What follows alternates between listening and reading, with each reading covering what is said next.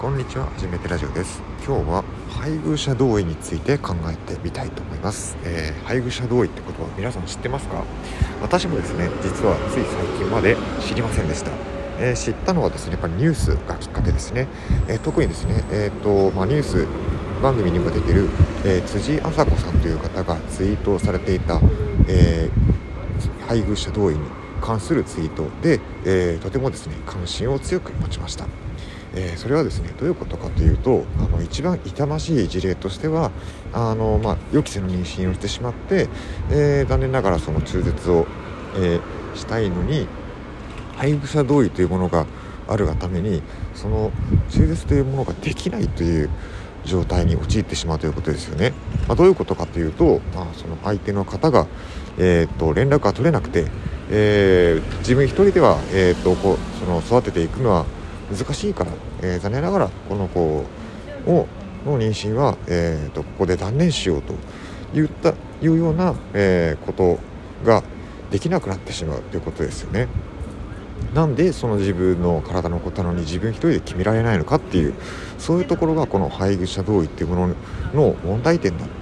ということを、えーと、おっしゃって、えー、いるものかと思いました。であの私もですねこれ、まあ、パートナーがいますのであのやっぱりすごく大切なことだなと思って、えー、改めて、えー、この配偶者同意といった制度がどういうものなのかなとちょっと調べてはいないんですけども、まあ、個人的に思うことを喋っていきたいと思います、えー、まずですねこの制度はっきりと言っていらないんじゃないかなというふうに思います。だってあの明らかにおかしいですよね。あの自分の体のことなのにその自分一人で決められないっていうこと。でましてやその相手がいな相手に、えーと、相手がどっか行ってしまったらもう何もできなくなってしまうという。本当にあのおかしあなんでしょうね。えっ、ー、とまあ本当に理不尽極まりないものなんじゃないかなっていうふうに思ってしまいます。あなのでえっ、ー、とすごくですね危ないんじゃないかなと思うんですよね。むしろあの、まあはいまあ、もちろんですね。子どもの命は、まあ、あの2人の親がいて、まあ、こそ、まあ、できあの授かれるものだとは思うんで、まあ、今ではそのなんでしょうね、えー、精子バンクとかもあるんで2人とは限らないんですけども、まあ、2人の親から授かった場合は、まあ、2人の、えー、子供の、えー、2人の、えー、親から受け継いだ命ということにはなるとは思うんですけどもじゃあ100%その時に、えーと、その子供の命に関わった親がちゃんと存在する、えーと、同じところに存在するかというとそうではないわけですよね。あのー、まあたとえ同じところにいたとしても望まない妊娠ってあるわけじゃないですか。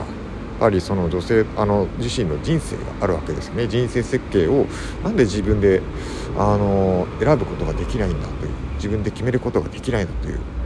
そこが本当におかしいんじゃないかなというふうに思うんですよね。でこれは調べたわけじゃないんですけどもまあ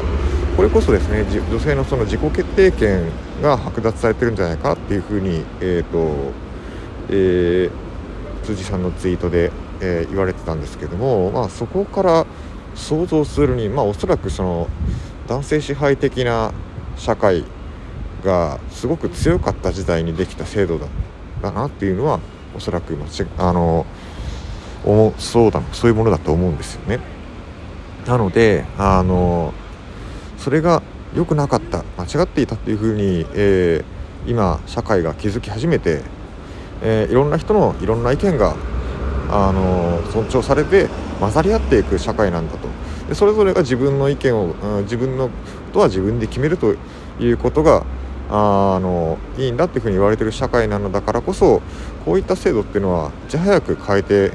いく必要があると思うんですよね。で特にですねこれはあのこのなんでしょう配偶者同意っていうのはおそらく女性の立場がものすごく弱かった時の、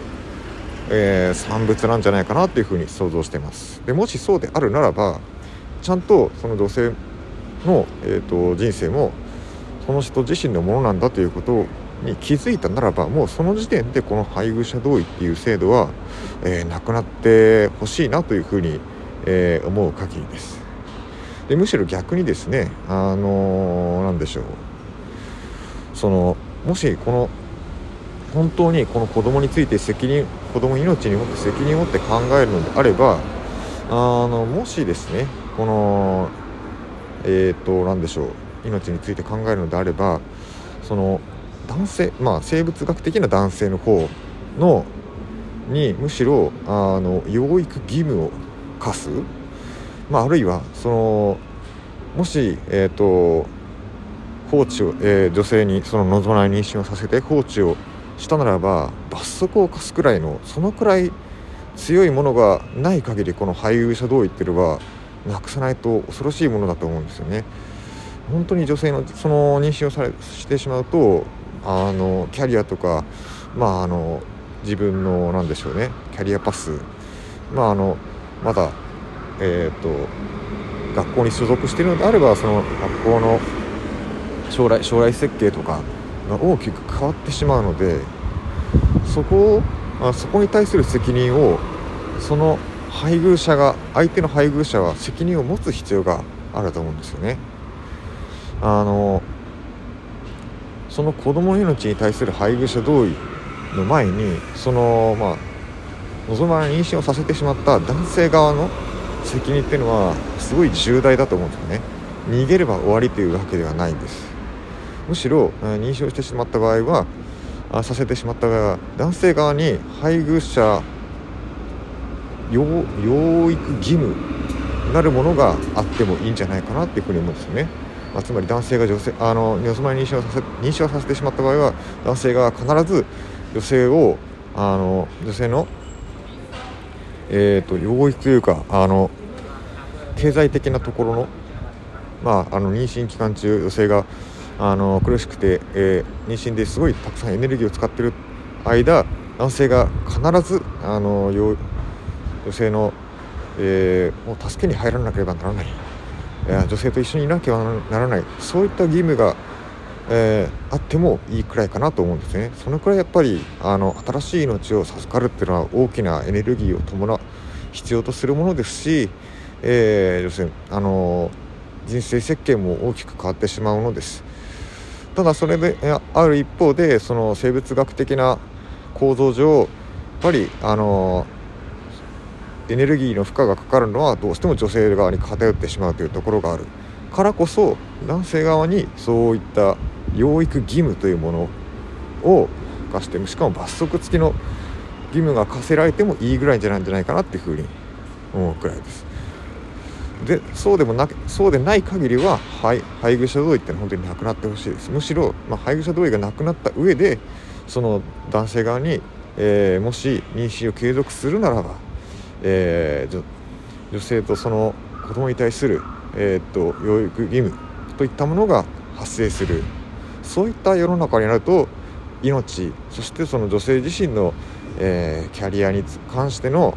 えーと、尊重というものがされるんじゃないでしょうか。はい。ちょっとですね、えー、たどたどしい喋り方になってしまいましたけどもあの、まあ、私も大切な大切なパートナーがいます、あの自分の人生をあの本当にですね自分の望んだ仕事をなかなかですね狭き門の望んだ仕事を手にしている方なので本当にその仕事を謳歌して、えー、なんでしょうね。充実した人生になってほしいなと私は心から思っています。だからこそこういった女性自身がフリーになるような制度っていうのは一つでもな,、えー、なくして多くなくしていきたいと以上ここまで初めてラジオの、え、おしゃべりでした。では失礼します。